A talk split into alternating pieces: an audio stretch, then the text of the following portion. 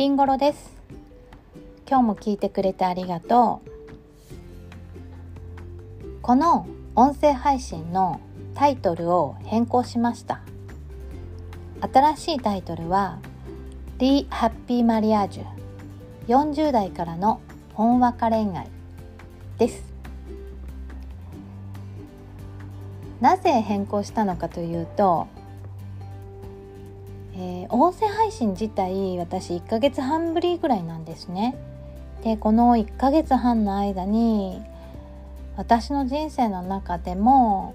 本当に大きく変化があったなっていうもうトップ5には入る ような、まあ、出来事があったんですね。それによって自分がねどんどんどんどん変わっていくそれをこう味わっていたし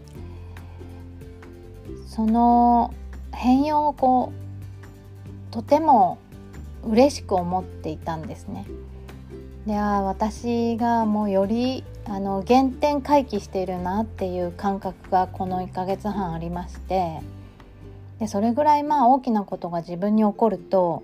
身近な人たちにはとても影響を与えるものでもうものの見事にというかもう本当に分かりやすくもう子どもたちにはとても影響を与えていたようで子どもたちからもこういろんなことをうん話してもらう機会があったり一緒の時間を過ごす機会を持ったりとかすごくこうまた新たにね家族への思いをこう私もそして子どもたちも一緒にこう深めていたというかそんな時間になっていました。そこであのまあ、どんな変化があったかというと、まあ、一番大きなきっかけとなったのは、5月の初旬にウェディングフォトを撮ったんですね。でそのウェディングフォトはまあウェディングフォトというだけあってドレスを着るわけですよ。真っ白なドレスを。でもそこにまず私は抵抗があって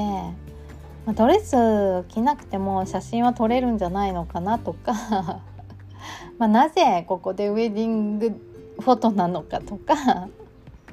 まあその彼がねこれを計画してたんですけど、まあ、その彼にこう責めるような気持ちがあったとかそういうのはもう全然ないんですけど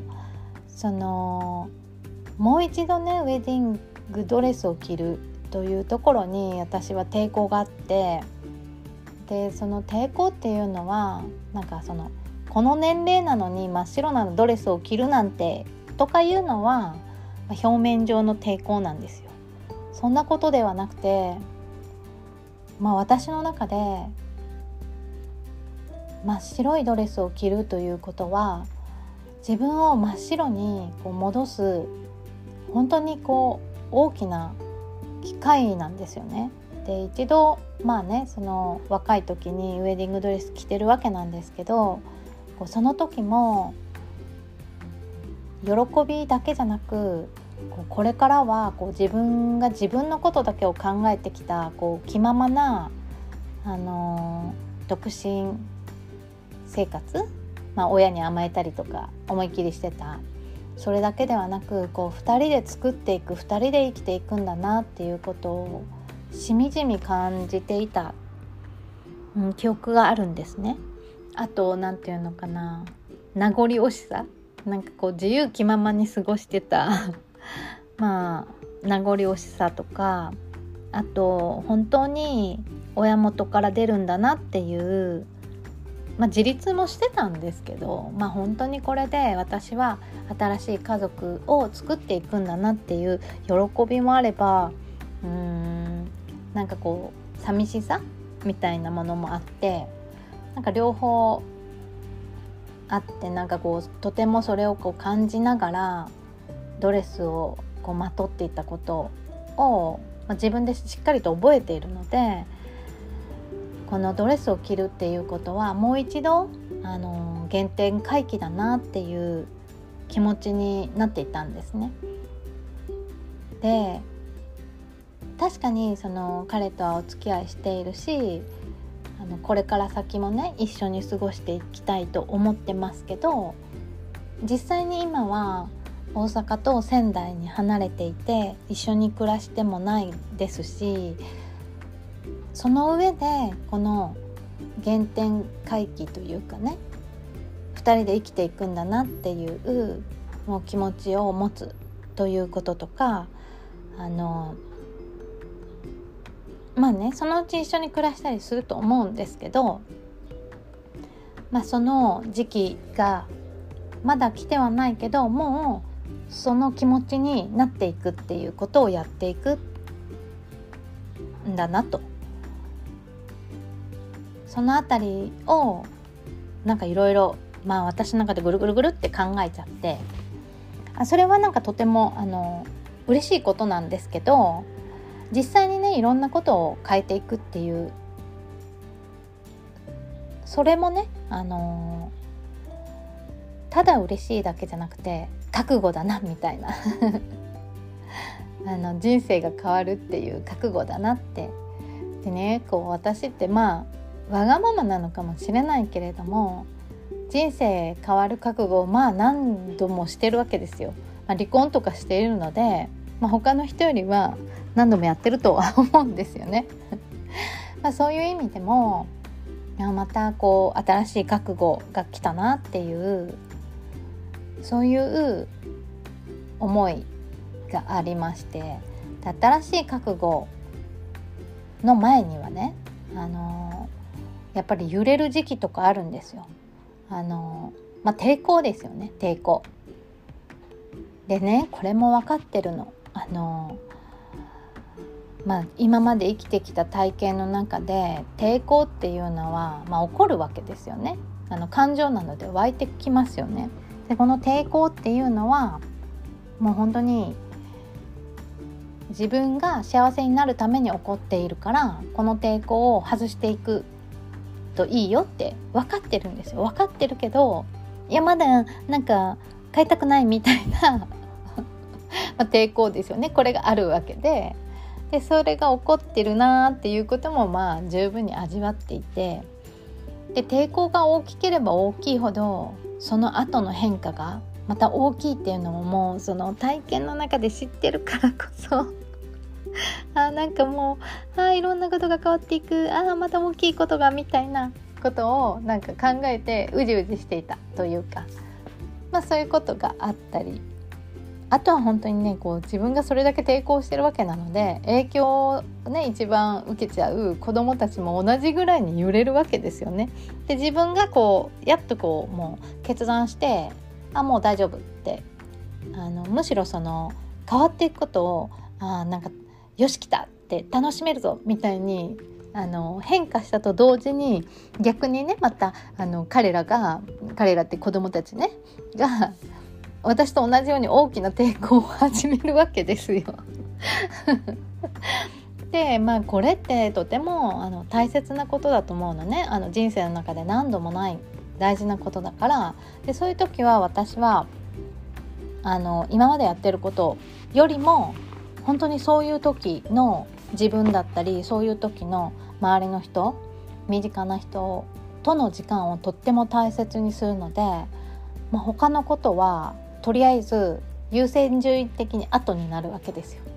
なので音声配信とか、まあ、そうですねブログの更新とかも全然やってませんでしたね。もう今は体験体験体験体験これが大事だからっていう今ここをもう本当に過ごしてましたねだからもう毎日がこう目まぐるしいぐらいすごくボリューミーだったと思いますこの1ヶ月半。でね、あのー、これがこう人自分のこう人生のための学びだと思うんですよ。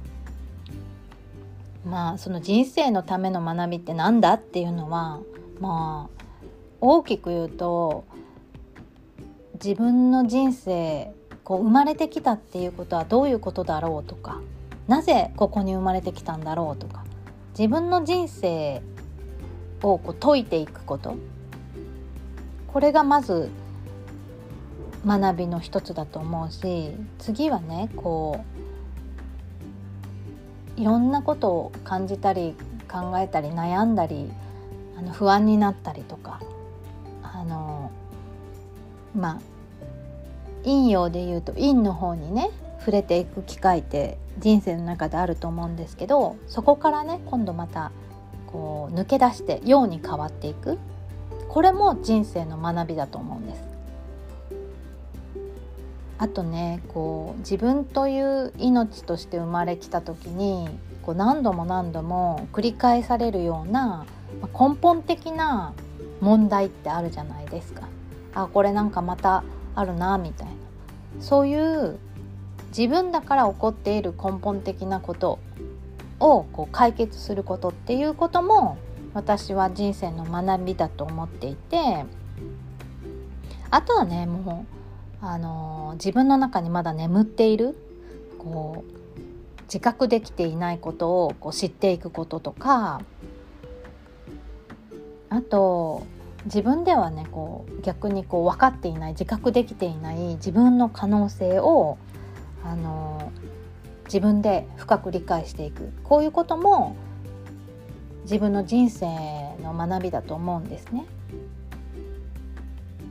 でこれをあのまあうんここにね向き合うとかいう人ってなかなか意外といないんですよね向き合ってる風だけど本当に向き合ってる人ってすごく少ないんですよね。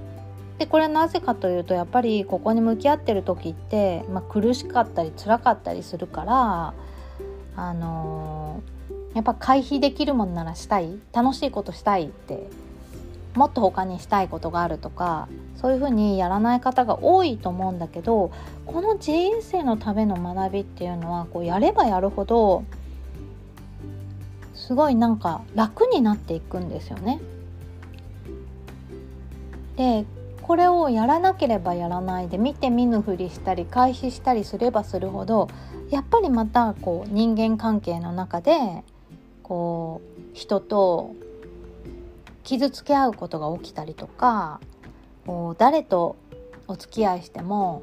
あの同じパターンでを繰り返していてなんかうまくいかなくなるとかうんそういうことを、まあ、が続くと思うんですよね。でだからこそ私はなんかもうそれもすごい分かってるからこそもう嫌だと思っても まあそのこれはもうやった方が早くにやった方があの乗り越える壁もね小さくて済むしもう抜け出せるしなって 思ってるからまあ向き合うんですけどでやっぱりこうどんどんどんどん人生が展開していくんですね。同じことってあんまりこう起こらないというか人を変えてまた起こるとかいうことがもう少なくなってきたというかでこの辺りがもうなんかあのなくなってきたな楽になってきたなと思ったら思ったでまたなんかこう今まで体験したことのないようなあの出来事が起きてそこからまた気づきがあるっていうこれはもうずっと人生繰り返していくのかなと思うんですけどなんかねそれがあの、どんどんどんどん自分で向き合っていけばいくほどあのー、なんか充実してきたりとかねこうどんどん自分にの枠が壊れていくわけだから自由になっていくわけですよね。だから次はここに行こうかなみたいな道に抵抗がなくなっていく。でもう久しぶりのまあ抵抗を今回ね 感じてたんだけどこれがねまた超えちゃったら今回ねとても思ってったことがありまして本当にね原点回帰というかまあ子どもの頃のようなね無邪気なね、まあ、純粋無垢な自分にあ戻ってきてるなと思うともうねなんか一番これでねああどうしようと思ったのが あのパソコンとかスマホを長く見れないっていうようになってきちゃったんですよね。なんかもうね勝手に目が閉じていくというかもう眠いわけでもないけどもう強制終了がかかり始めたというかでここでねやっぱり思うわけですよ。あもうずっとパソコンと向き合う仕事ができなくなってくるんだなこの先っていろんななんかこうこの1ヶ月半だけでも本当にあの感じたのであこれもうパソコンに向かう時間が少なくなるということは次はもうこういう仕事をしておいた方がいいなっていうことが見えてくるわけですよね。なんかそこに向かって、まあ、今準備しているんですけどその中で、まああのー、このタイトルを変えたっていうのは「あのリー・ハッピー・マリアージュ」って「リー」ってついてるのは「もう一度」っていう意味合いなんですけどまあ、人生もう一度、まあ、どこからでもやれる楽しめるっていう、まあ、それをこう思いっきりこう出しているというか、まあ、そちらにシフトしようかなと。でこれシフトって何ですかっていう話だと思うんだけどもあの今までねあのこうまあ癒すとか救われるとかねこう癒しとか救いの方を主にやってきたと思うんです私カウンセリングの中で。でこのあの救われるとかそういうものって救われるということは今時点が落ちているまもしくは溺れてるっていうことなんですよね。でこう癒されたいとか言うってことは今癒される気持ちになりたいほど傷ついたり心がカラッカラに、まあ、乾いていたりするっていうことでもあってでそれをこう見ないようにするために人って行動をすることが多いんだけどもそうではなくてあのそのね傷や乾きを感じきる味わいきるってことがとっても大事なんですよ。自分は今すごいあの傷ついてるんだなすごい落ち込んでるんだな溺れてるんだなっていうことを知ることってなんかすごく怖いことのように思われてるんですけど落ちきることで光って見えてくるんですよ。あって真っ暗だから光がわかるようにそこまでやってみるっていうのはやっぱりすごく大事だと私は思っていてで あのそれをねまあやらないでちょっと違うことを少しずつ少しずつやってこううん巧妙にね見るべきものを変えていくっていうことをやってなんかこう違う世界を作り出していって本来やりたいこと本来こうなりたいとかいう望みではないことを掲げてあのどんどんちょっと自分の道から離れていくっていう方のカウンセリングをこれまでやってきたと思うんですよ。だけども今後はうんそうやって少しずつ少しずつ自分の道から離れていくではなく落ち込みきってそして浮上して。であの浮上するとどうなるか。その浮上した、うん、もう本当可能性人の可能性をどんどん広げていくこと。だからもうもう一度何度でも何でもできるよっていうそちらにあの力を注ぎあのエネルギーもねあの時間も注いで、えー、サポートしていきたいなって思ったので全部タイトルとか変えました。なんか長々喋ったけど意味わかんなくなってるかもしれないけど。まあ、そういう意味でまあ今後はもうねあのもう一度もっともっともっともっと幸せになれるっていうことを体現していく。この人生で体現していくっていう時間をたくさん作っていきたいと思っています。では今日はこの辺りで。最後まで聞いてくれてありがとう。これから自分の人生をねどんどんどんどん楽しむ大人といっぱいいっぱい遊べたらいいなと思っています。では。